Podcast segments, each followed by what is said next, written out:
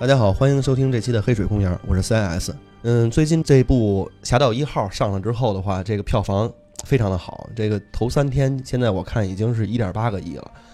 嗯，这个肯定也跟迪士尼把这个中国的面孔带到了这个电影里边有很大的关系。嗯，金花跟贾维斯应该你们俩都看了是吧？咱们反正也就是这时间跟大家讲一讲呗。这个《侠盗一号》，这个具体的故事讲的是什么？嗯，它肯定它这个故事跟之前的电影还是有一个延续性的。这个具体接的是哪一块儿？对，咱们就一块儿讲讲呗。对这个其实他现在讲的是四之前的一个故事，因为四的时候其实很唐突的就看到那个公主拿到了死星的这个图纸，嗯大家都在想，我操，这公主是是什么人呀？我操，这怎么就拿到这个这个帝国这么重要的这个图纸了呢？其实这个《侠盗一号》就是讲的是关于这个图纸的故事，等于也算是给四代的一个一个补全，就是也丰满了四代的这个故事。其实四应该是早年间最早的那那对，一第一部第一部就是其实吧，这个四应该是第一部。这个我，呃，因为我我我最近还正好看，重新重新又看了一遍这个。它在这个我们现在能在网上找到的资源去看的话，这个一上来就写的是第四部，对对吧？一上来写的就是第四部，我很很诡异。然后后来我也就正好最近我跟有一个这个这个网友一直在聊天儿，一个这个算是星战的粉丝，我看他叫什么来着？叫 网名叫卢克，今天炸死星了嘛？这什么怪名儿？可从这名儿就能看出来，他是一个这个比较比较这个资这个喜欢星战的这么一个一个人吧。他年纪还挺小的，十七八岁吧，应该是。哦，是个女孩儿还，还我觉得女孩儿对对很有意思，因为跟他聊了，就是他怎么会喜欢这个东西。那个当然了，女孩有女孩的这个视角嘛，基本上就是看各种的 CP。这个对。他跟我讲，是他妈妈特别喜欢看，所以等于是他妈妈从小就教他看这个，所以他会很喜欢。然后，所以就是他知道的比较多。我跟他大概问了一下，我说这新，因为我我在看的时候，我以前看的时候都很久之前嘛，懵懵懂懂。然后最近又重新看的时候，我很很很惊诧，为什么第一部上来写的就是《星战四》？就难道卢卡斯当年拍第一部的时候，就是有了这个想法，一共要拍九部啊，什么等等这些嘛，对吧？然后这个我我大概了解了一下啊，就是有一种说法是说是是这么想的，上来就拍的四，但是现在有一个相对可能权威一点的说法，说第一集上的时候。写的没写四，就写了一集，就是没没有写是星战四，就是直接就开始什么叫什么新希望吧什么的，就就这么往下演。然后后来不是开始翻拍嘛，然后翻拍的时候，包括在第一集的时候，根本就没有设定卢克就是这个呃这个这个怎么说呢？就是这个星战里边最重要的这个男一号，这个卢卢克天行者跟他这个这个公主这俩人是双胞胎，然后那个那个黑武士是他爸爸，就是这些情节实际上在第一部的时候并没有明确的，就是想清楚，然后是拍到第二部的时候，这个这个卢卡斯就想到了说，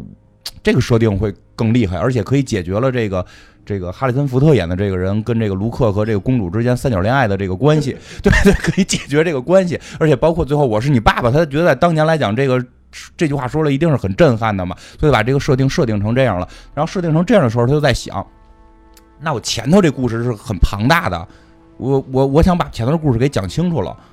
他突然发现我从这个就没法讲清楚了，必须要重新拍前面的几集，所以他从拍第五部的时候就上来就写了就是第五集，然后他然后再再重重置第四部的时候就已经写了是第四集，所以等于是他拍第二部的时候就已经构思了整个的这个大的故事情节是四五六一二三这么一个顺序，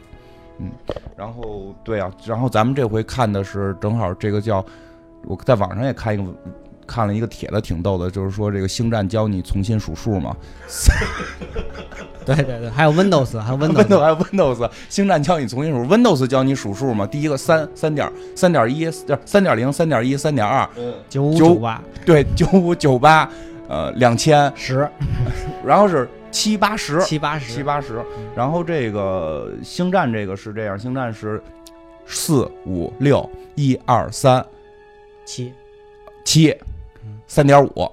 对对对对对，现在我们看的这部叫三点五，对，它它也算是个外传是吧？这个应该是《星球大战》的第一个外传，而且对它这第一部外传，好像是说之后还会有继续的下。下一部应该是那个韩索罗的那个外传，就是那个可能大家能看见喜欢的那个毛怪。韩索罗是不是跟那毛怪是一个 CP 啊？对，是这样的。然后那个，其实这个外传这个名称，我觉得有点不太合适。我就，因为英文我也不太好，所以我不知道到底该怎么翻译。但是我觉得外传一般让大家感觉是跟主线没关系的，是在这个框架之下的另一件事儿，但实际上并不是。我觉得这个是跟主线息息相关，完全贴在主线我我觉情节之内得我觉得。是这样，就是在在他外国的那个国外的那个版本，它的底下是一那个英文是一个星战的故事，对吧？啊其实它并不是说在，我觉得国外可能也不这么理解，它是外传啊对这么一个东西，对吧？它就是一个星战的故事，但是它确实不是正传，因为它没有正传，就是非常经典的上来的那个一个开场的那个，呃，连那个开场的音乐它都没有，然后那个字幕它也没有，所以它它确实是不算正传，但是它确实跟正传的关系很紧密。对，所以就是我觉得，我觉得刚才贾维斯说这个就是一个星战的故事，就是真的跟跟这个正传的故事情节太紧密了，就是而且包括我们之前，因为我看过很多就是跟星战相关的文化的一些片子，就不是本身星战的片子，嗯比如说什么《生活大爆炸》呀，或者有一些这个也我已经想不上名儿了，就是这些星战粉丝拍的这些。不是星战粉，就是拍星战粉丝的这些电影，包括便利店员里边，不是也会有经常对星战的吐吐吐槽嘛？就是很多其实都会吐槽到一点，就是如果我们看过《星战四》或者大概知道这剧情，也知道，就是他们造了一个星球，特别屌，屌的都不行了，就是这个随便一炮能给哪儿全都把一星球炸毁了。结果这个玩意儿被一艘最破的那个小船一炮就给全打炸了。我刚才听你说那个就是经常吐槽，我以为在中国的吐槽更多的是“我是你爸爸”这句话呢。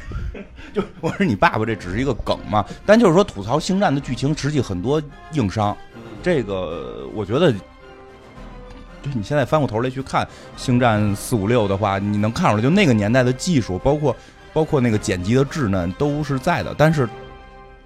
怎么说，并不是说它不好，因为在那个年代，那个年代大家还都不知道什么叫太空大战呢，嗯，对吧？他他开创了那种太空大战的先河，应该是。对啊，就第一次让人觉得我操，能在电影院里看到太空打仗是什么样？我们得想想啊，这事儿得四十年前，嗯，四十年前，七七年，七七年，对啊，就是你看看这个四，十年吧，是四十年吧？别数学是语文老师教的，好好算算。然后我就算一下，二零一七减一九七七，这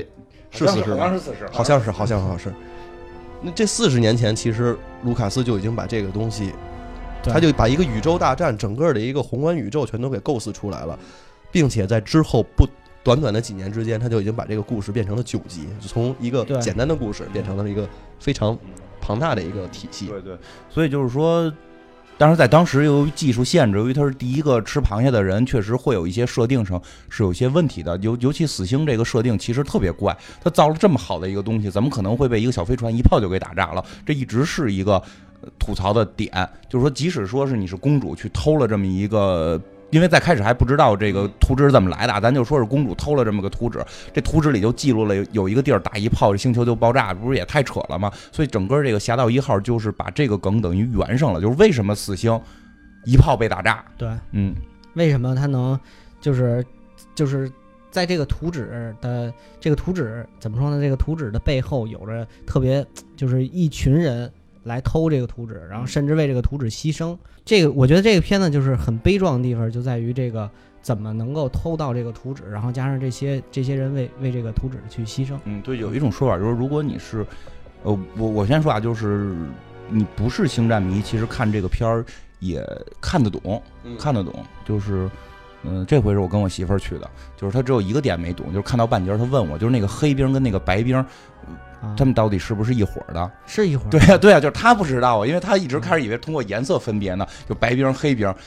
然后我跟他说，就就是中国打仗是按颜色分，对吧？那个蜀蜀魏这什么蜀汉都是对吧？蜀汉都是绿的，曹魏都是蓝的，孙孙吴都是都是红的，三国无双这么分的嘛。说但是但是说这个不是，他们这个穿的好的是一波，然后破衣拉撒的是一波，对吧？基本抗军嘛，因为反抗军你就你反抗军是什么？就是咱们那个对吧？你们懂啊对吧？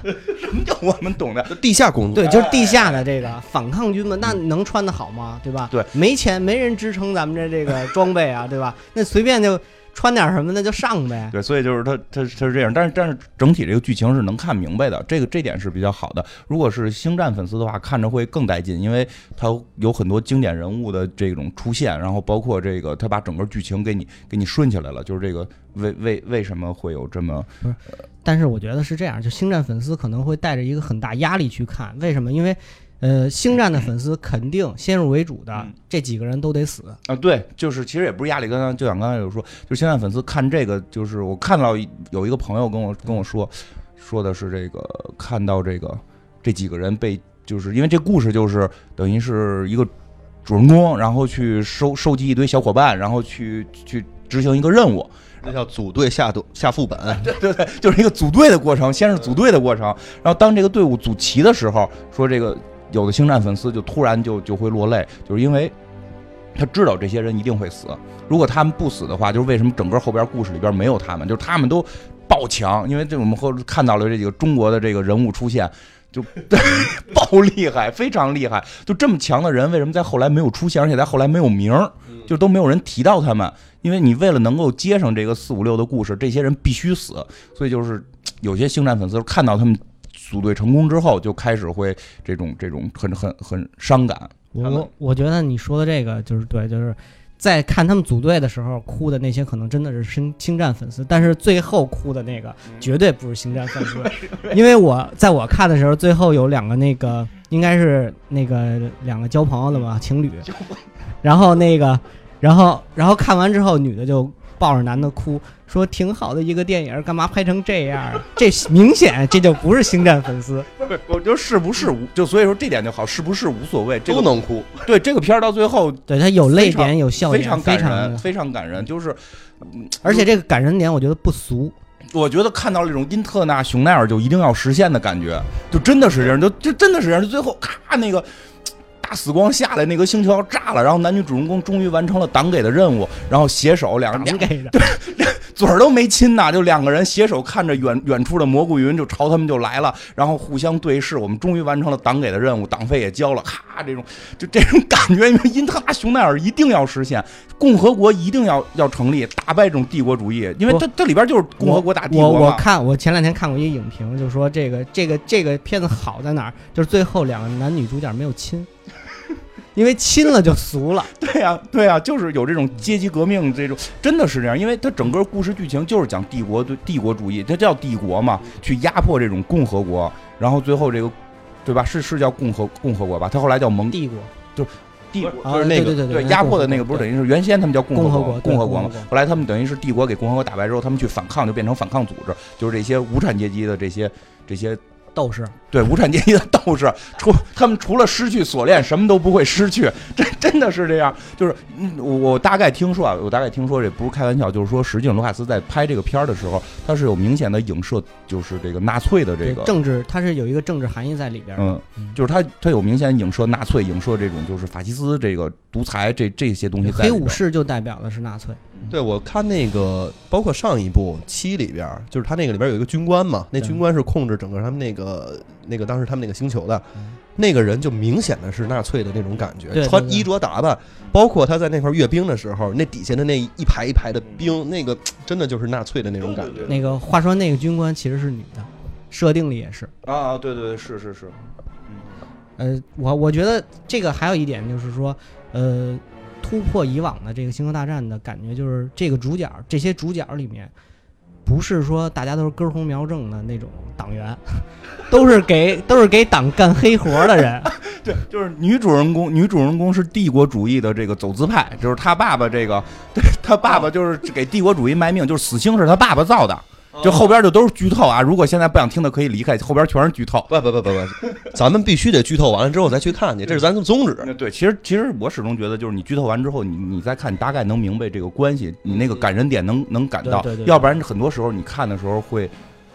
会离着有点远，因为因为之前我记得讲漫威威的时候也说过，就是老外看的时候，人是都被剧透了去的，因为人家不叫剧透，我天生就看这些的。你对于你想，就是老外都还现在还穿着衣服排队去看，排队去等票什么的，那个他们对于这些情节都是提前是基本知道的，比如提前会知道这些人死，提前知道死星是怎么回事。所以我觉得这个也别怕剧透，就是这个女主人公她爸爸是这个造死星的人。他爸爸是造死星，但是他爸爸是等于是什么呢？就是这个，呃，我觉得有点小懦弱，他就不是这种特别特别这个，怎么说，就是这个够硬的这种人，不是，他是这个媳妇儿孩子一受到威胁，立即就向这个帝国主义投降了。然后这个帝国呢，就是，但是他后来自己说啊，说因为他发现，如果他不帮着造死刑，帝国也可以造。对对对，嗯这个他也说了，这个为什么他非得去造，嗯，对吧？我觉得这就是给自个儿狡辩，就是 因为在故事一开始的时候拿他孩子什么一要挟，立即就赶紧走了。你那会儿自杀呀，对不对啊？思想觉悟还不够高我觉。得思想觉悟不够高，面对铡刀微笑的面对啊，对不对？为为人敞开的门紧闭着，为狗敞开什么什么行走的洞敞开着，对吧？你你你，但是他就是就是这个人物就是这样，就是他这个女主人公的爸爸就是向帝国主义屈服了，然后最后他说是什么？他后来发现这个死星他不去造，他们也能造出来，然后他去控制呢，反而说会有利，因为他可以拖延工期。哎，那这是不是他留了一个炸药包在里边？对他留了一个 bug 在这，就是哦所以说最后人家说的有理有据啊。呃 对对，所以说他就是说我最后我我埋这么一个点，我能把死星给炸了。嗯，我埋这么一个点，然后你们就你你也不对，他弄一按钮直接炸不行吗？对不对？就是反正就是说他，反正他反正他甭管怎么着，他狡辩，他又说是这个星球现在是能炸，就是一炮就能给炸了。然后这个怎么炸还没告诉你，还是让你去偷一个那个，让他让让让给他传出一条信息来，让你让这个女儿去偷这个这个帝国里边的。他是跟这个反反抗军说，我有我留下了一个图纸，你们可以去把这个图纸找到，找到这个图纸的话，就是能对抗这个死星。啊，对啊，是啊，就是他他明明可以一句话就说清楚了，不仅非得让你偷图纸去，然后就是所以整个这个故事变成他女儿和这个给这个这个反抗军干黑活的，因为这反抗军干黑活的这个人塑造这个形象也挺好的，就是一上来就滥杀无辜，就是为了执行任务，他是真杀人，上来就把那是线人还是自己的自己的这个战友线人嘛，直接干死，是嗯吧？，对，就是他比较这个很比较狠比较狠，包括他有一个秘密任务，就要去刺杀这个女的他爸。嗯就是带着女的说是去解救他爸，实际是为了刺杀他爸。然后后来在过程中又遇见了甄子丹演的一个这个盲僧，嗯，就是眼睛是白的，我觉得跟那个日向宁次似的，日向叶问，就是一个日向叶问，就是特别厉害。然后这个一直说着自己会原力，实际他根本不会。哦，我其实我刚才还想问呢，就是这个这部里边应该是没有这个绝地武士，可没有绝地武士出现。但是我在那个看那个片头预告的时候，就不是片头预告，就之前看预告片的时候，他们还在说就是原律与我同在，而且他就自己就是对感觉真是会原力一样，特别能打。我觉得他好像是有一点儿吧，他好像通过原力是不是能看到这些东西？我觉得他可能有一点儿。他不是像那个夜魔夜魔夜魔侠似的，通过耳朵去分辨嘛。反正反正他撑死了就是半吊子，因为他不会真的像那个就是我们后来看到那些绝地武士似的那么厉害。哇，他什么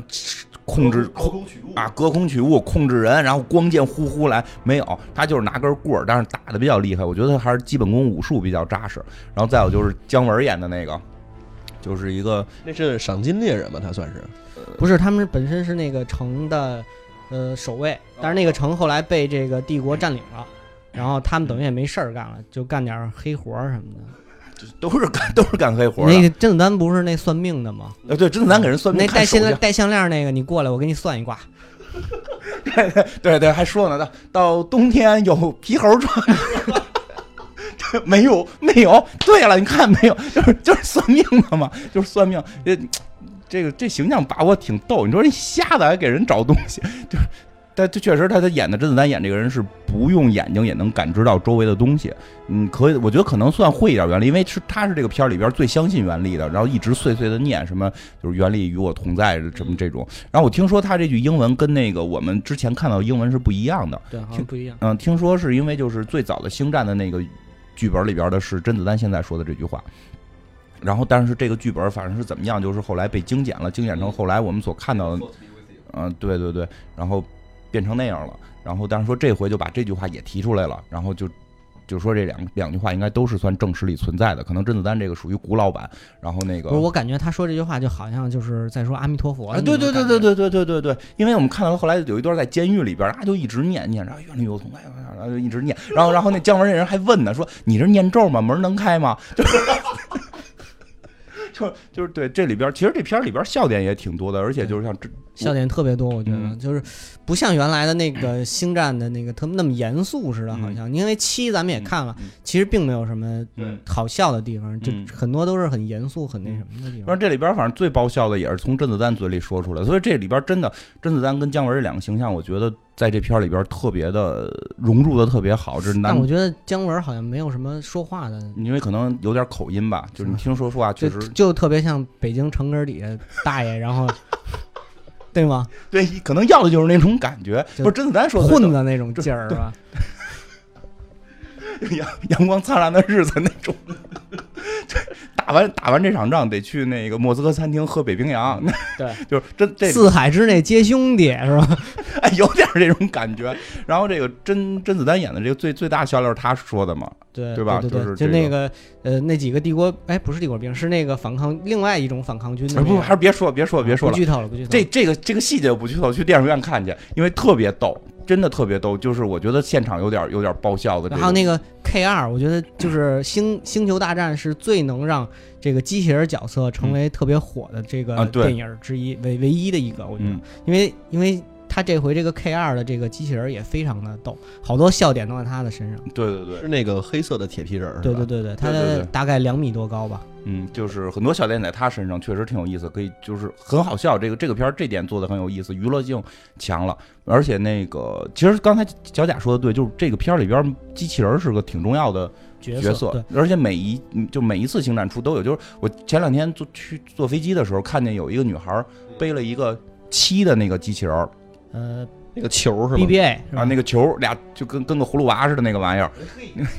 然后是个挎包还是个水壶，我也不知道，反正他斜背着。挎包，挎包是吧？那个还还挺那什么，而且包括这回也看到了那个那俩机器人，就星战。星战里边最最有名的那个。那个 C three P O 对对对。和那个那个叫什么我忘了。什么 R R two 嗯。R two，那我我我管那俩一个叫铁皮人，一个叫垃圾桶。就是哎，不是那这个 K 二它的这个设定是什么？是礼仪机器人还不是，它是帝国的一个军用机器人，然后被这个反抗军逮了，就是就用他们这个帝国主义的这个啊是吧武器来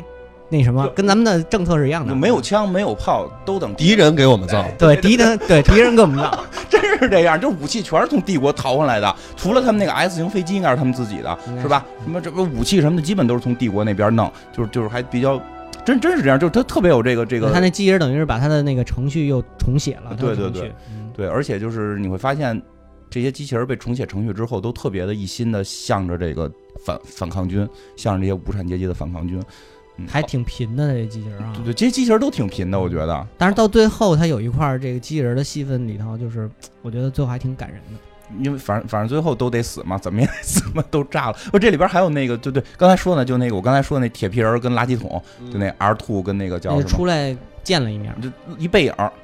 不是背影吧？就算是出来说了句话，说说了说了一句话，就是也有说说这个两个才是真正星战的主角，什么天行者什么的全是假的。对对对对这俩是核心主角，真的，因为你看《星战四》就是就整个星战上来第一个露脸的主角就是这俩机器人儿，对，然后那个之后星战这么多集里边，这俩机器人是唯一全部出现的，就每一集都有，是吧？应对对对该是有，他肯定是每集都有。那七没有，七有七有吗？七的那个那个那个那垃圾桶不是啊在在一地儿都坏了啊，吗？后来坏了，那是给了一个那个什么他后来不是他后来又剧剧情嘛，他他扫出那个天行者卢克啊？对对对对对对吧对对，包括那个 C three P O 他也是从那个啊他换了个手了。啊对对对对对，对对对，所以你看，发现他他们都有，就是这一集虽然他们只只露了一脸，说了一句话，但是也是存在的，就是这个是真正核心的主角。嗯呃，这那个 R two D two 好像这个型号应该是他们最早就是还跟那个，就是那个时候还不是帝国，就是他们还共和国的时候还是共和国公的。主跟着公主对对对，那个时候就有了，包括他在那个飞机上面，他们其实就一直在使这个，包括看后边那个早期还没有成黑武士之前，他其实那个主角也是一直身边有一个这个机器人。对对对，我觉得他们那个设定也挺牛逼，就是一开飞机，然后那机器人到盘嘣儿进去了，然后上面露一头跟导航似的啊，行车记录仪是吧？对啊，对啊，他得说话呀，说呀什么后排乘客系好安全带，这位哥们儿有点帅，张一山是吧？对，得说我以为是计价器呢。都得说，都得说起来。刚才你们讲了这么多啊，我对于这个剧情还是有点模糊，嗯，因为我这个还是没看呢，嗯所以的话，你们俩再给普及一下这个剧情，它之间的这些联系和它的整个的这个故事的细一些内容吧，我觉得讲讲。嗯，我觉得一些细节还是去影院看吧。然后大概就是我们前后的那个连接地方，你其实该说的也基本也都提到了，就是讲的核心就是讲的这个死星为什么会有一个机关一炸就就毁灭，然后这个嗯对这个公主怎么会拿到的这个公图纸，对对对，这个公主最后的是一个大的亮点，我觉得。呃，对，就是公主怎么会拿到图纸，然后其实就是相当于这个敢死队组队，然后去去实现实现这么一个任务的这么一个过程。然后，但是比较，嗯、也不能算亮点吧，就是我觉得对于星战粉丝来讲，会看着比较热血沸腾的，就是因为这个戏是紧接着这个戏的结尾，应该是直接接的就是星战第一部，就是星战四。新希望，嗯，就是接着新希望，而且在这片儿里边一直提到希望，也一直提到希望这个词儿，是哎那个你等到最后了吗？嗯，最最后是什么呀？就是过完那个字幕字幕，没有，就过过完字幕以后，有一个那个，因为公主不是前两天嗯去世了嘛，嗯会有对公主的一个一个一个一个那个悼念的那么哦对就是就其实就刚才贾维斯说的这个，就是想想说的，就是这个片儿里边儿，因为它跟那个四是紧密相连的，但四是四十年前的一个片子，其实很多人物还会出现，但是这些人物已经去世了。然后包括像公主刚刚去世，然后这个包括她这回公主也出现了，还是那个演员演的，但是她看着很年轻了，等等，所以她在里边用了很多这种新的技术，包括那个一个总督，那个总督应该是就是在星战第四部出现过，总督塔金，他是嗯他好像九九几年就去世了，九四。年就已经去世了。嗯他这里边用的这个技术，我们之前也上查了一下，叫 CGI 技术。这个好像是动态捕捉，然后加上各种的技术加在一起，反正能把这个其实是这样找找一个人，找一个人，这个人长得跟他差不多，然后呢，让这个演员去模仿他的动作，模仿他说话的样子，然后用那个用动态捕捉把他脸等于等于盖了，就是盖成原来的脸。我觉得这听着反正挺，你说也不能说吓人吧，就听着觉得真是好莱坞又到了一个新高度了。因为之前我我看过一个电影嘛，叫《西蒙尼》，是那个阿尔帕西诺演的，那个他演的不就是说就是他塑造了一个明星嘛？就是在各种大屏幕上面都出现那个模特，啊，对，其实就是用了一些人的脸去拼了这么一个类，其实就跟现在这个技术是类似的。完全那个是完全虚拟的一个人，对对，那个是完全虚拟，等于现在这个实际上就是也是相当于完全虚拟的去演了，就是一个人去演另一个人，然后是用这个电脑的这些特效都捕捉也好，还是 CG 也好，能够完全呈现出那个人的表情、那那个人的外貌等等。因为这个应该在《速度与激情》里最先应用的吧，就是比较有哎名的点速度。与激情》最先还是那个还是内战啊？反正都有这个技术速度与激情先吧啊。，速度与激情速度与激情呃，先。速度与激情不是找的他弟弟啊，对对，《速度与激情》那个男主人公不是去世了吗？不是去世了吗？然后最后缺的那些戏是由他弟弟来演，然后就用了这个技术去把他的脸重新修正。那个内战里边，小罗伯特·汤尼演的那个钢铁侠，年轻的时候，小时候小的时候就很年轻的时候，也是用这个来去实现的。然后等于是现在这里边星战这个这至少是这个总督跟这个公主是用了这个技术，对吧？对对嗯对对，这别人有没有就就不太清楚了啊，反正至少是这两个人用了没有，就只有这个，只有这个总督塔金，因为在九四年的时候就已经去世了嘛，所以，嗯、因为他在这部里头应还有他的戏份，所以就通过这个技术。但是我是觉得我，你就看像刚才咱俩之前聊的时候是，你说我先入为主，但是我觉得这个总督就总能看出来有个动画的影子。但是最后那个公主出现的时候，我没有看出来，也可能是公主出现时间短。但是我觉得会不会是因为当时公主还活着，所以做的特效不太一样？公主活着也都老了，就就应该应该技术应该是一样的。你看那个七里边，他那个样子就应该是公主真实的样子。对对对，对他那会儿已经已经是老对啊，就是因为我看了他们找那个总督那个演员，跟这个总督长得确实非常像，确实长得很像，撞脸了。撞脸的很多嘛。然后呢，对，就是施瓦辛格那个也是，啊，对，施瓦辛格那个就是也是对，他他演的他年轻的时候，嗯。其实，其实我就想说，你可以看到，就是老外拍电影的这个技术已经又前进了一步。这个东西，这个东西往后发展，可能有很多的应用空间。你现在说这个张艺谋不服，我我非常喜欢张艺谋的《有话好好说》，暗后 对，暗后真的我特别喜欢，特别不是我主要喜欢《有话好好说》，是因为里边有北京琴书关关老吧，应该是关学增关老的北京情书，确实确实这个真真是文艺瑰宝。这，扯远了，不说这个，就是就这个技术，可能国外的这个技术在发展的，让我觉得我不知道未来电影会变成什么样。嗯，这个是就是。那而且很多东西可能都会出现续集，那脑海里去补了一下，你会不会《罗马假日》出现续集？虽然那些演员都死了，就可以愣愣让他们再复活，就这个是没准会有一种新的变化。那是不是金刚狼退役了之后，我们还能看到金刚狼？我就可以签你的肖像权，我用这个技术去找一个跟你长差不多人重新演你，是不是未来演员的颜值就越来越不重要了？因为全都可以用电脑模拟。就这个可能现在你想明年是这样，你可能觉得我们天方夜谭，十年之后是不是真不一定？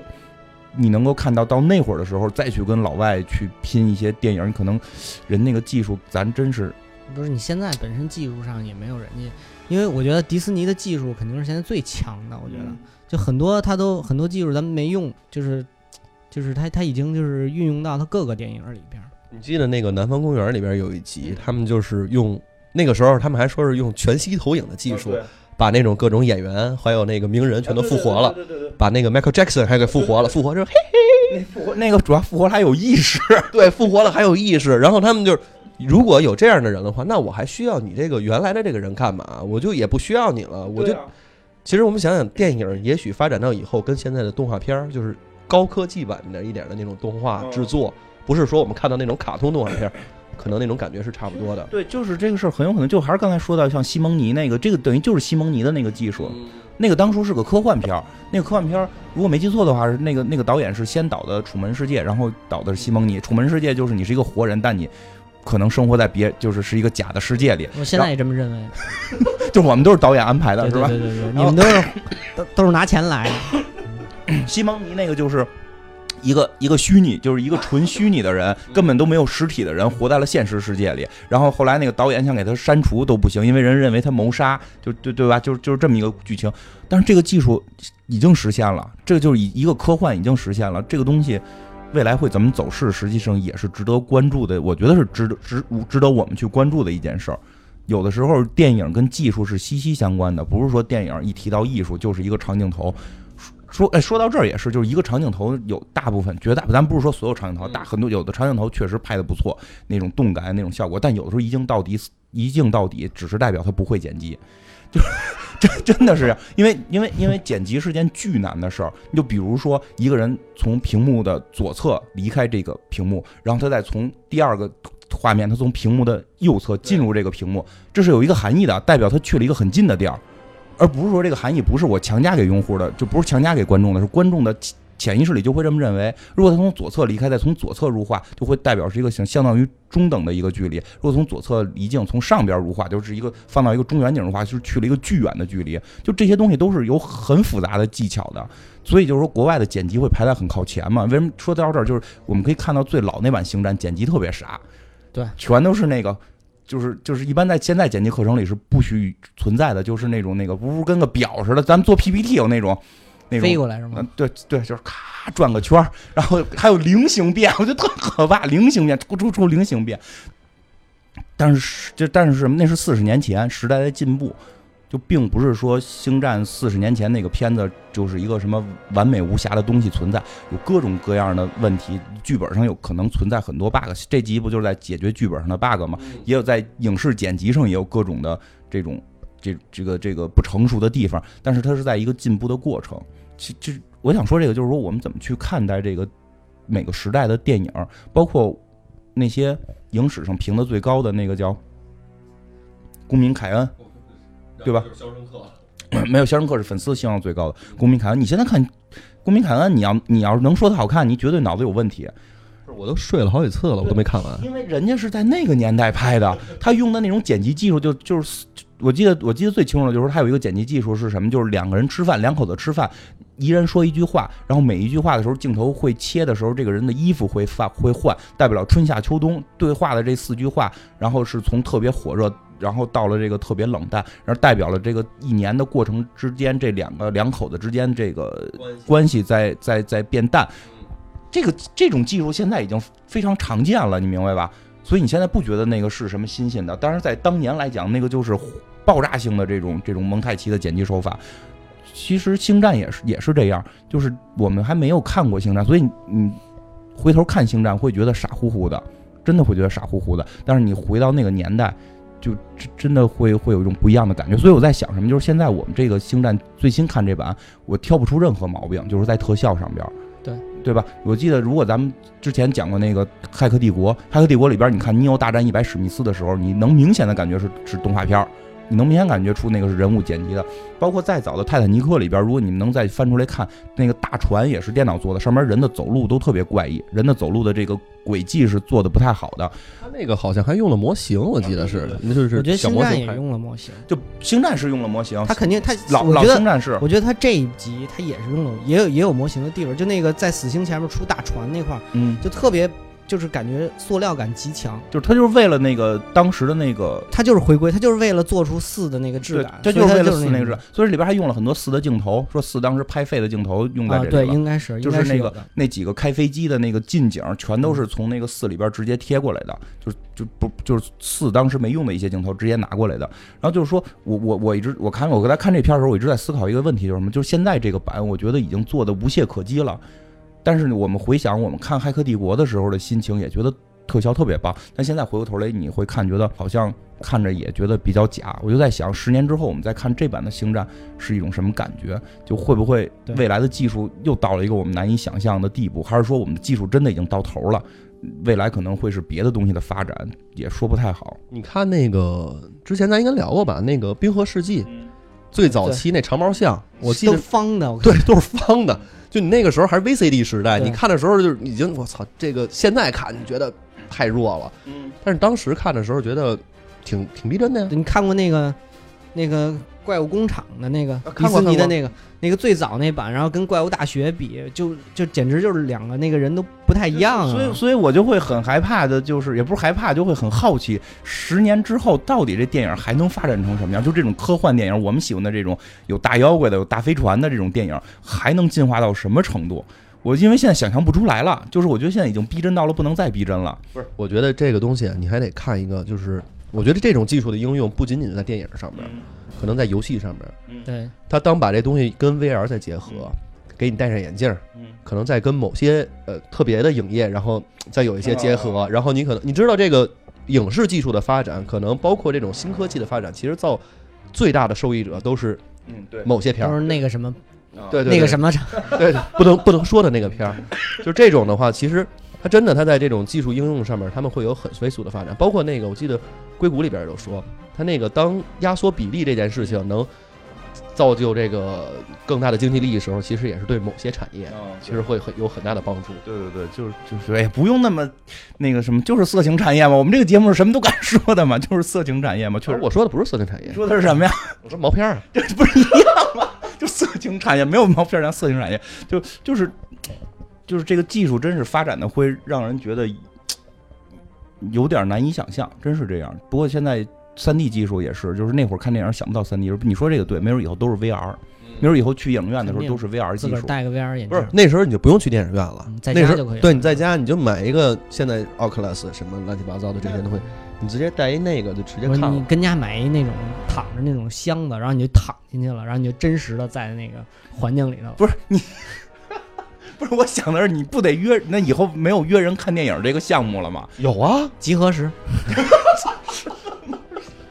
他妈玩意儿集合时，但是嗯，我觉得咱们继续往下说吧。嗯，我觉得星战它其实代表了一代一代的技术的迭新，嗯就是对电影来说嗯。但是我觉得星战其实也是非常非常明显，它是个文化。对对对，它里边，我觉得我们看很多的这种影视作品里面都会用它有它的一些梗，包括对对于很多人来说，八十年代、九十年代其实很多人其实都觉得它是一个非常珍贵的回忆。包括那现在它又变成了有的新的三部曲，有了外传，有了什么，甚至我要记得没没记错的话，它其实是有一个系列动画片的。有的有好多系列动画片儿，还有好多衍生的小说。对，我记得那个还是讲那个讲那个阿纳金小时候，嗯，就还没有成为黑武士之前，我还挺爱看的。而且那里边还有那个就是特别怪的那几个绝地武士啊，他是对他那个有一部动画片专门讲这个绝地武士的，嗯。因为其实他后边这几部电影里边，绝地武士除了一二三有的话，四五六基本上绝地武士已经都稀缺职业绝了嘛，对，对。就是那个它其实造就的整个的这些东西嗯，包括它的政治观，我觉得这块儿咱也可以讲讲，就是它其实对于政治这件事情有很大的一个影射。就刚才我们讲了对纳粹，然后包括一些共和主义啊，呃，我在网上看过一篇文章，就说他他这个《原力觉醒》还有这个《侠盗一号》，他的创作的其实就基于是本来以美国以为会有第一任女总统上任之前，所以他其实在这个电影里边儿，呃，可以明显的看到一个就是女性角色为领导。因为这一部的这一部的，其实这个反抗军的领导也是一位女性，嗯，然后七里边那还是那个莱雅公主作为这个反抗军的领导，对吧？我觉得这个是不是咱们可以可以聊一下这个事儿？美国的事儿随便聊，我们跟美国人民一样，随便谈论美国政治，绝绝绝对可以。就是你不怕川普推特上骂你吗？川普推特上骂黑水公园，那行了，那咱们行了，那咱们可以了。就我投票的时候投的是 Frank Underwood，嗯，好的。国外应该没有献礼片儿。嗯，这个让让小让小贾一讲，这跟个献礼片儿似的。这个希拉里上台，然后就派一个女性为主的这个这这这个，我觉得不太可能。但是呢，就是说有另外一点能其实能看出来，就是以这个希拉里他们所谓为首的这套政治正确这一套，在好莱坞是比较盛行的。因为你看，给最后给最后给这个希拉里这个。背书啊，或者说站队的这些，不都是好莱坞明星嘛？给川普的站队的那都是 WWF 那种，就 对吧？啊，都那样哦。也是演艺明星，对，演艺明星，演艺明星，但是不一样，就是说好莱坞明星跟这个 W W W W，现在叫 W W E 了嘛，这个不太一样。就是这个他们老担心自己跟那世界环保组织混，就是感觉是一跟堆大熊熊猫在摔跤熊。猫摔跤。我比较喜欢这个形态，就是说像川普，其实也不是说支持川普上台啊，就是说别弄一个国家性的政治正确，但是你这个文化上应该政治正确，你明白吧？就是我始终抱有这种态度。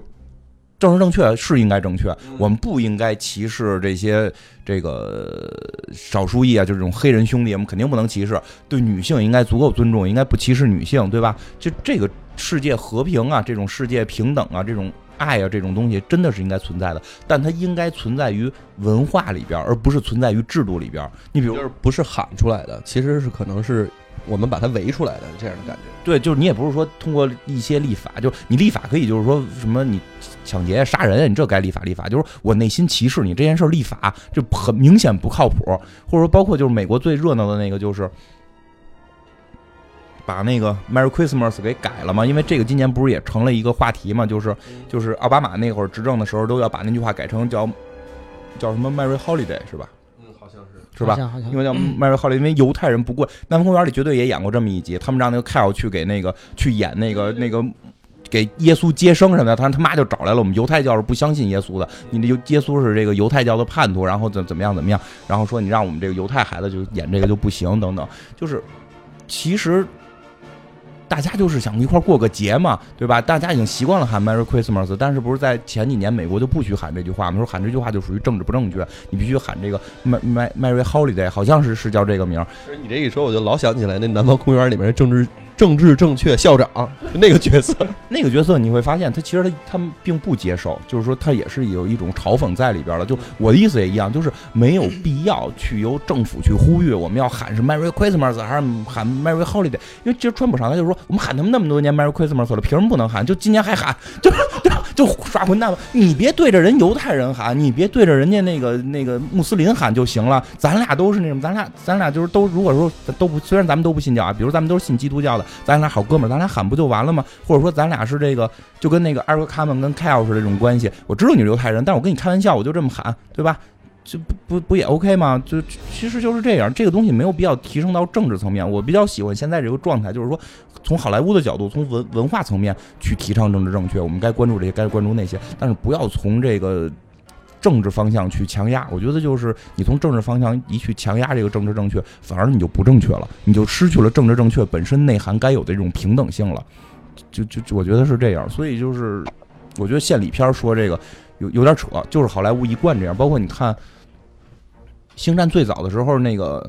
他们那个议会会长不也是个女的吗？我记得也是个女的。包括最在在在之前那公主，公主娜娜塔莉波曼演的嘛，就是其实本身星战并不是由于希拉里要上台而我们去开始凸显女性，而是本身在里边它就一直是有这个女性的这个平等啊，就是这种维护女性权益的这个思路是在里边的，因为这是好莱坞的这种责任责任感吧，就他们这种责任感，我觉得算是。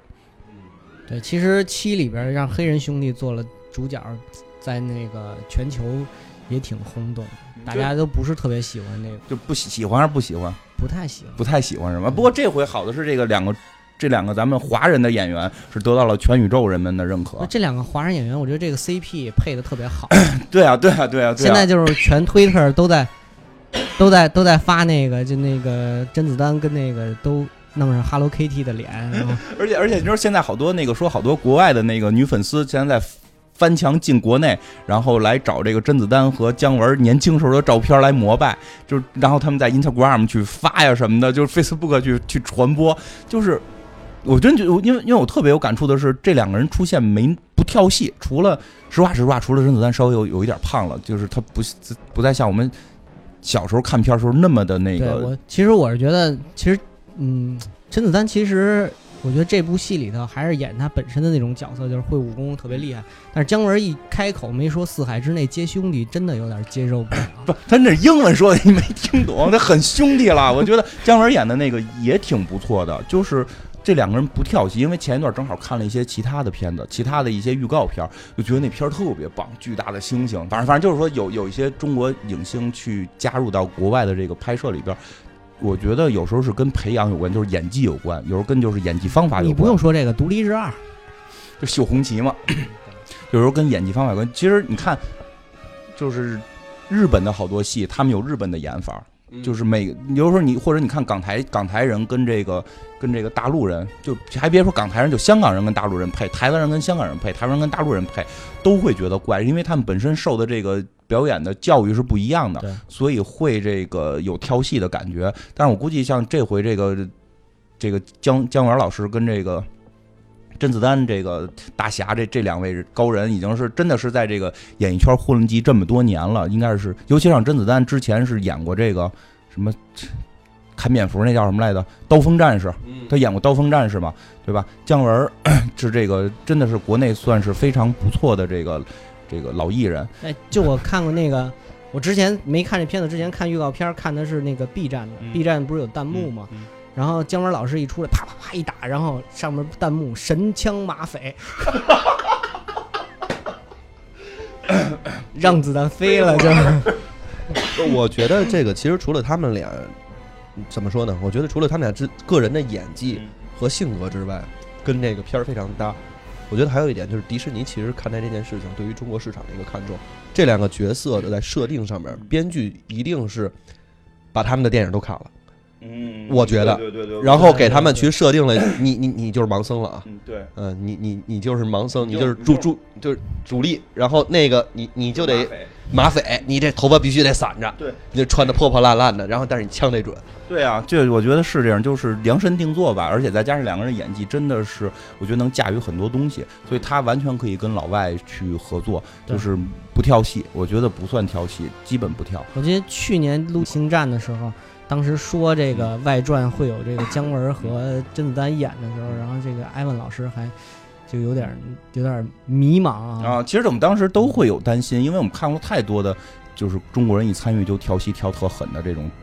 情况。但是这回是还不错，我觉得还还是迪士尼的这个，我觉得跟大厂的，我觉得跟跟 CS 说的有关系，就是一定是把这两个人深入研究了。因为国外其实有时候有这种讲究，就是这个他们那一派的表演方法就已经脱离了就是演谁像谁，而是你是谁就演谁。对对对对对。你你的所有的你的影视作品去要固定出一个大概套路的形象，然后反复利用这个形象加深人的对你的印象。他有时候会有这一派，就我觉得可能是有两种，一种是本身这个厂这个大厂导演看上这两个演员了，让这个两个演员去的；还有一种是投资商觉得应该让这个人去演，嗯，那样的话就会很跳戏。因为我我看了一报道，就姜文就说他实际上这次主要是去学习的，就是说到了国外之后，当然他说话有的时候会具有一些夸张的成分，但我觉得也挺有道理的。是什么？就是说到了国外，他终于就知道了叫什么艺术家说了算。嗯，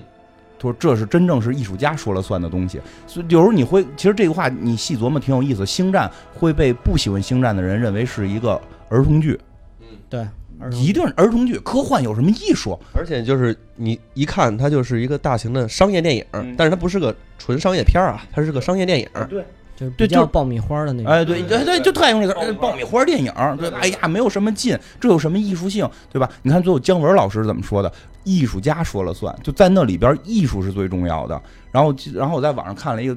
片子，说。挺逗的，就是说人家好莱坞是艺术家说了算，有的地方是先是编剧说了算，然后是导演说了算，然后是女主角说了算，然后是男主角说了算，然后制片方说了算，然后是导演说了算，然后是编剧说了算，就是你 罗圈架，就是罗圈罗圈算，就是就是你这么算完了之后，你这么算完之后，你这片儿也好不了。但是美国就是艺术家说了算，这个是很厉害的。录之前我们还在聊这个事儿，就是说，嗯，我今天早上看到一个，就是说这个这部片子的导演。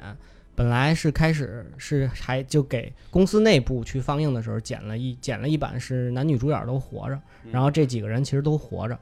然后给到高层看了，高层看完了以后就会觉得说，嗯，因因为当然这个导演估计是迪士尼的嘛，因为迪士尼的片子大家都知道就是最后都是 happy ending，对 happy ending，然后高层看了以后说说这几个人应该死啊。对吧？然后公司一致认为这几个人就必须得死，要不然四接不上，然后所以才有了现在这一部，这这这部我觉得就是确实是很悲壮的一个一个星战侠盗一号。就是我觉得其实也是迪士尼也在转变，迪士尼也是从做儿童片开始转变，要转变为能够跟中国的那些房地产商去抗衡嘛，对吧？因为不是说了咱们那个迪士尼是干不过咱们这个国内的嘛，所以人家可能也是为了王家吧。别别别别！所以要抗衡嘛，其实他也是要走向这个中国市场嘛，进行全年年龄层嘛。就这个真的，你感觉迪士尼在转变，他不再拍特别弱智的儿童片了。这个《侠盗一号》真的是到结尾的那个感人程度，我觉得在艺术艺术层面上是很高的了。不是为了一个追求最后的大团圆，这个对 happy ending 就就结束我我觉得是这样，他要如果不是一个科幻电影，是一个讲战争的电影的话，我觉得也是一个非常。所以我就所以说我真的你能感觉到，就是这个这个咱们这个苏苏联红军的这些战士去这个纳粹的这里边去偷一张图纸的这个最后去。炸坦克工厂，对对对对，炸一个他们的这个什么原子弹工厂，哎，就甭说坦克工厂，你去把这事儿回归一下，就是当初德国要造原子弹，如果德国先造出原子弹的话，二战肯定就是就是就二战咱们肯定都败了嘛，咱们这个说中国，咱们现在就这星球已经是死星了，可能就咱们就变高保，咱们不是咱们就变高保骑兵了嘛，就对吧对吧？就是一半是日本人，咱们那会儿肯咱们咱们肯定现在就归日本人统治了嘛，这天天让你七三幺去，对吧？然后美国被瓜分嘛，一半日本一半德国，就肯定是这样，那肯定就是他最后核弹没造出来。所以最后才能赢的嘛，因为当初德国也在造核弹嘛。然后你把这片儿想象成一帮这个红军战士，可能也联合了一些跟他们的阶层不一样的这种盟军的这种美帝的这些战士一起，就是放下了这个心中的这些杂念，然后一块儿去推翻这个帝国，推翻这个纳粹，然后最后壮烈牺牲，然后把图纸想法去传出来。真的就特别有这种战争片儿这种英雄情节在里边儿。就是你说这个，我突然想起来一个特别经典的游戏，叫《盟军敢死队》。就是那个那个感觉，就是里边贝雷帽啊，什么狙击手啊，坦克枪兵啊，就这种的感觉，就是这么一个组合。对对对，一人对他就是一个一个人一个人会一样嘛，真是这样。对他就是前期，呃，其实他有点吃亏，因为他是他只有这个两个多小时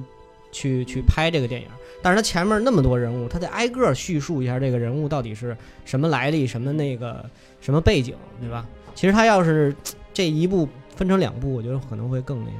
他这个还有下一部吗？没了，都死了，都都死秃了，没有了。下一部应该就是那个什么索索，但是那女主角啊，这个女主角还签了一部，就但是不知道什么形式再出现了。哎，那我就想问那个，就是像我们刚才说这个中国的 CP 组合，其实在这个就基本拜拜了，是吧？就肯定死了，肯定下回不会呃不会再有了。那他们俩已经有明显死的镜头了，因为像男女主角就是看着那原子弹的爆炸，然后那个你也逃不出去了，对吧？没有他们俩粉身碎骨，但是那个肯定死了，肯定死了，不会再有了。但是就又签了一部嘛他，是签了一部，但是有可能是闪回或者之类的，啊也可能是闪回，也可能是双胞胎妹妹，啊，对，双胞胎妹妹可以。就因为那个他们都有双胞胎基因嘛，双胞胎妹妹嘛，就再往后其实主要是那个那个哈里森福特的那那部是吧？对对对，那个那个就是《韩索罗外传》嘛，嗯《韩索罗外传》，但是也不是哈里森福特演的，那是别人演的就是，换了一个年轻的演员，因为哈里森福特已经岁数比较大了，他不能用那个技术嘛，但是你知就是你知道哈里森福特特别不喜欢别人说他演星战，因为他觉得星战是一个特别烂的片子。但他演了那么多部，对，他但是他演了那么多，所以他第七部的时候被写死了。就他一直他之前我也是看过那个呃坊间传说嘛，就是他特别讨厌那个，而且还有一个就是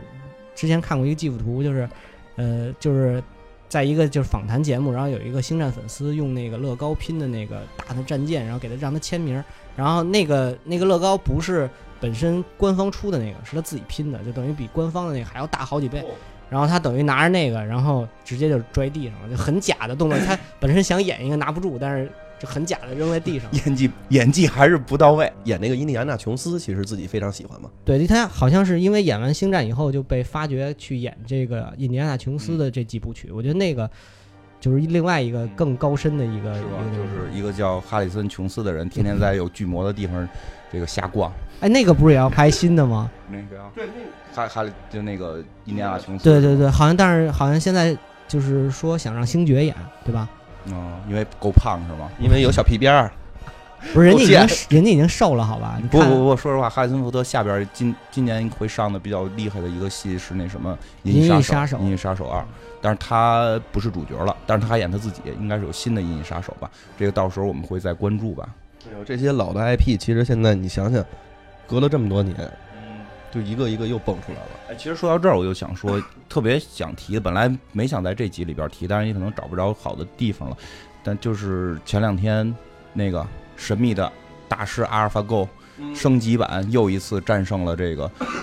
连胜六十局，基本全部都被灭、被被屠了这么一个。嗯，网上吧，好好多人，就是我当时发了一条，因为正好星战那会儿嗯，正在上嘛，就发了一条，我说的其实就是看星战长大的孩子打败了看奋斗长大的，因为很多人会突然会讨论到说是不是机器人要进攻人类了，然后这个 AI 技术发展了，我们冷静一下，冷静一下，从阿尔法 Go 到这个到这个终结者还有一定距离，但是在这之前那个东西是美国人的。嗯虽然他现在写的是英国国籍，但那个东西是属于这个这个谷歌的，因为我大概看就是虽然说是这个英国一个公司是怎怎英国人怎么弄的，但是最后他是用了一个谷歌的一个技术重新去编写的，那个东西现在是谷歌的。美国人会比机器人先崛起，就是美国人已经一直就很起了啊，但就是说，如果你想阿尔法 Go 这个东西应用到了，咱不说战争，应用到了金融体系里，你其他股是吗？对啊，就是股票啊，就股票啊、金融啊，用到这个体系里边，你的市场会不会全部被它控制？对吧？他们现在说是可能要用到医疗里，如果他用到金融体系，现在的战争就是金融，现在战争并不是拿枪拿炮打，真是说你退一万步说打到了真正是拿枪拿炮打了，阿尔法 Go 的决策能力会不会已经开始比人类强了？因为你知道围棋最早我们嗯，那就是那就是战争。围棋就是战争嗯，就是最早说发明围棋是通过天上的星象，然后最后去研究这个派兵布阵去琢磨的，因为围起来就赢嘛，这是跟排兵布阵相关的。然后得与失之间的那种权衡，那机器人现在就是电脑已经做到这种程度了，会比 AI 更可怕的，离我们更近的是美国人利用这套技术，他他这个其实还是算，对吧？他还是靠算的方式，不是已经不是。学习是学习跟决策，算是算不过来的，他是靠学习跟决策，基本上跟模拟人类大脑神经元的逆向逆向的这种这种发展。它因为他到细节是算，因为算人类根本算不过他，对吧？但是人类可以通过大局观什么的，现在他的大局观也也已经比人类强了，所以就是说。我我看到那会儿的时候，就是会看到什么，最后这个聂老也上了呀，对吧？什么嗯这很感人什么的。我我我是我只是觉得又看到了就八国联军那会儿，大刀王五拿着刀去奔着冲锋枪跑的这么一个场景。聂老把他赢了，赢不赢又又怎样？就比如说，真的这回第第六十局的时候，这个中国的棋手赢了这阿尔法 Go 了，第六十一局你再跟他下，他赢了。你你他的成长性在这儿呢，你的成长性是多少？人家隔俩月就能赢你。你跟因因为我们最早做过 AlphaGo 那期节目，对吧？你看这个成长性这么短，咱们这节目还还没结还没有死呢，这个人家第二代就出了是吧？人家第二代就是连连胜六十局了，多多厉害！这个东西你再往后一年去考虑，就绝对是秒秒任何人都是，就是秒任何人都是没问题的。所以这个东西是可怕的地方。而这个东西，你去考虑往前去倒，往前去倒是什么？是想象力，是机器人儿。你看整个星战里边聊的就是机器人儿，那个铁皮人叫叫什么型号来的？R two D two 啊，你说哪个最最新的那个不是，就之前那个，就是那个 R 黄金 two 黄金铁皮人。C three PO 啊，对对，就那个 C C P O，就就是一个频频弹嘛，就是它其实就是具有 AI 的，虽然他没有明确去描述，但是就会让一帮人相信 AI 是存在的，未来会有 AI，我要奔着这个梦想去实现，然后他们就长大了，就相信这些东西，对吧？而我们从小去看到的这些文化的培养却不是这样，所以你最后你怎么让我们的人去跟他们去比做 AI？所以我我只说看到那天那个比赛看到的结果，我没有看到说是什么机器人把人类赢了，我看到的是美国人把中国人赢了。那这个往前倒就是文化的差别，就是我们真的是希望文化上能有去差别。星战你看起来是个电影，你说小了是一个电影的成功，它卖了多少周边，迪士尼挣了多少钱，你往大了去考虑，它培养了一个民族，培养了一帮人的这个对于科学、对于幻想、对于未来的这种憧憬，他们去发明、去发展了各种各样更新的技术、更新的东西。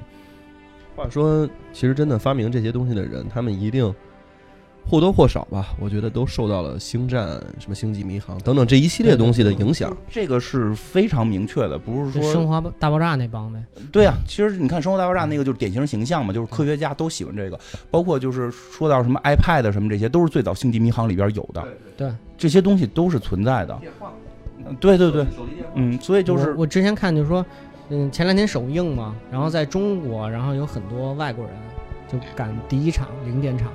周就是零点场去看，就不管他到哪儿，他走的，不管他走到哪儿，他都会就是因为这是他的，我觉得这是不是一种信仰的？对对，这就这就是一种信仰。我信仰的就是一堆机器人儿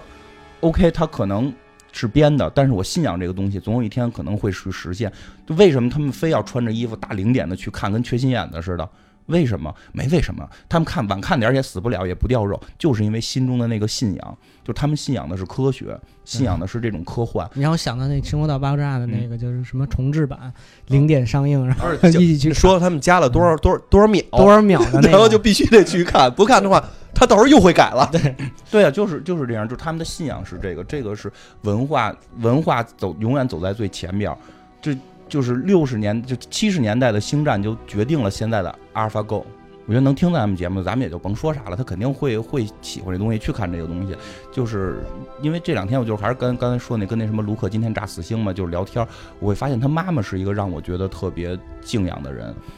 就是他会让他的孩子去特意的看这些东西，包括。对，包括前一段我还在认识了一个，就是一个一个酒吧老板娘，就是那个客户，那是个特别厉害的科幻迷，就是他比我看的多，包括阿西莫夫的那些，他全都看过，是在他小时候看的。就是他小的时候说去订科幻世界，然后在学校订科幻世界被老师给划掉了，就老师不许订，让他订这个，认为这个东西没有意义。然后呢，他回家之后就跟他妈说，然后他妈去给他订，就是你明白吧？他妈去给他定邮，局去订，对，去邮局订，然后他从小就看科幻世界这些东西长大的。其实我觉得，我觉得咱们这代人慢慢也长大了，也会有孩子了。就咱们能做的就是让孩子去喜欢这些东西。对我那天去看的时候，我旁边就坐了一小朋友，嗯，就是大概四五年级吧，跟你跟你差不多高对。，跟我差不多高。然后，然后那个小孩就就很安静的去看，而且就看得很入迷。嗯，我觉得就是现在的孩子应该接受这个东西。对，其实应该让他们去接受。我觉得国内这两年也比以前好很多了。行吧，那这个星战今天就这样了，拜拜。嗯，拜拜。拜拜。